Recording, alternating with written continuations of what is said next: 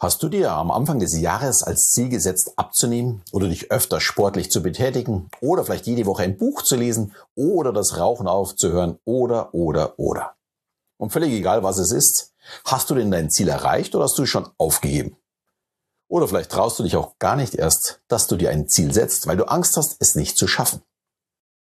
Dann habe ich heute eine wirklich sehr intelligente Herangehensweise des alten Griechen Odysseus für dich. Und damit ein herzliches Hallo und willkommen auf meinem Kanal. Ich werde dir meine Geheimnisse verraten für eine erfolgreiche Kommunikation mit dir selbst, aber natürlich auch mit anderen. Ja, bevor wir zu deiner Lösung kommen, müssen wir ein wenig in die Geschichte gehen. Und zwar in die griechische Mythologie. Odysseus gehörte zu den bekanntesten Helden aus der Antike. Und er steht für einen außergewöhnlichen Verstand und sehr pfiffigen und listigen Ideen. Unter anderem dem trojanischen Pferd. das ist ein ganz anderes Thema.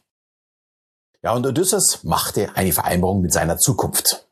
Er fuhr mit seinem Schiff auf eine Insel zu, an der ja vor ihm alle Schiffe zerschellten.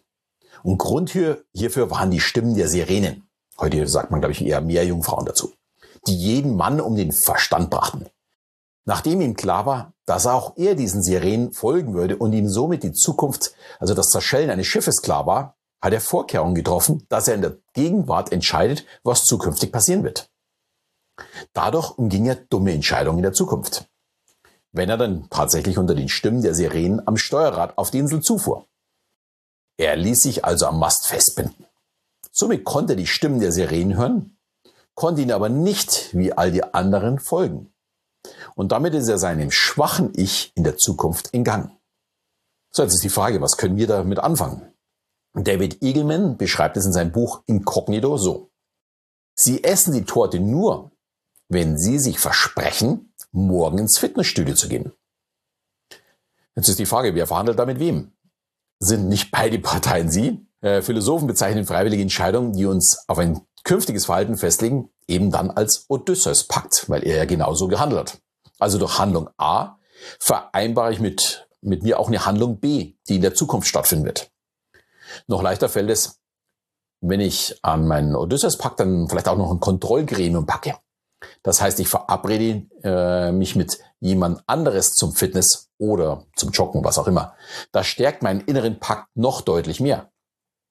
Ein weiteres Beispiel wäre zum Beispiel, wenn ein Raucher, der zum Nichtraucher werden möchte, alle seine Zigarettenvorräte vernichtet und nicht nur, dass er dadurch ein gutes Signal zu seinem Unterbewusstsein sendet, es ist gleichzeitig auch die Vorausschau in die Zukunft, damit er in einem schwachen Moment nicht so leicht an die Schublade gehen kann und rückfällig wird. Hier gibt es auch wieder ein gutes Beispiel von David Eagleman, diesmal aus dem Buch The Brain. Eine Bürgerrechtsaktivistin hat ihrer Freundin einen Brief mit einem Scheck gegeben, dass wenn sie wieder äh, raucht, diesen als Spende an den Kuckucksklan abschicken soll. Und diese Hürde ist vermutlich so hoch, dass sie sicherlich niemals mehr rauchen äh, würde.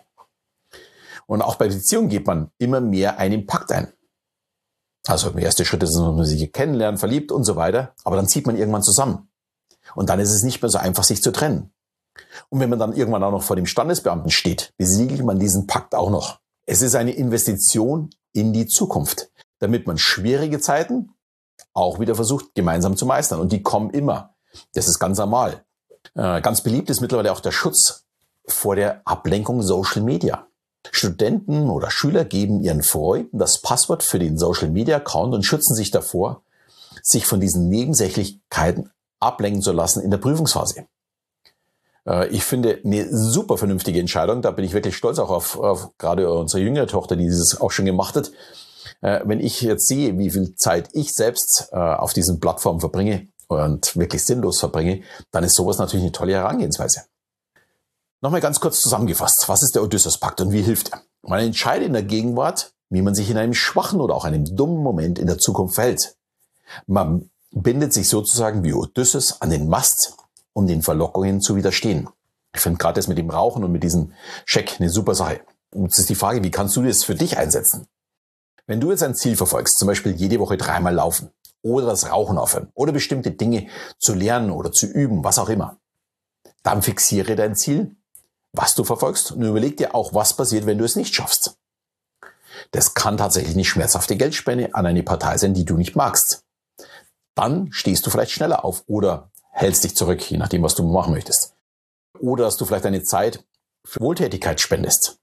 Das Ganze muss natürlich wehtun, damit es ja möglichst gut funktioniert. Vielleicht noch ein paar Worte zum Ziel. Nimm für den Odysseus-Pakt nicht als Ziel, dass du die Prüfung schaffst, sondern wie viele Stunden du dafür lernst. Eine Prüfung kann auch mal blöd laufen oder du hast einfach Pech mit dem Thema, Fragestellung ist falsch, einen schlechten Tag, was auch immer. Du kannst das Ergebnis nie zu 100 Prozent beeinflussen. Daher das Ziel für den Pakt eher auf die Vorbereitung richten. Also ich lerne jeden Tag zwei Stunden oder was auch immer oder vier Stunden, je nachdem. Und nicht darauf, ich schreibe eine 1,0. Das bringt nichts, weil das kann man nicht wirklich voraussehen. Das ist wie beim Fußball oder beim Tennis oder bei irgendeiner anderen Sportart. manchmal ist der Gegner so stark oder das Wetter passt nicht oder was auch immer. Der Schiedsrichter mag mich. Es gibt Möglichkeiten, dass es sich verändert. Aber trainieren kann ich. Ja, und wie immer bei mir bist jetzt du dran. Was möchtest du erreichen? Was ist deine Konsequenz, wenn du es nicht schaffst? Du könntest das Ziel auch sehr, sehr gerne in die Kommentare unten schreiben, dann wissen alle, was du erreichen möchtest. Und der Druck wird auf dich noch größer. Ich wünsche dir viel Spaß dabei und sage danke, dass du zu mir gefunden hast.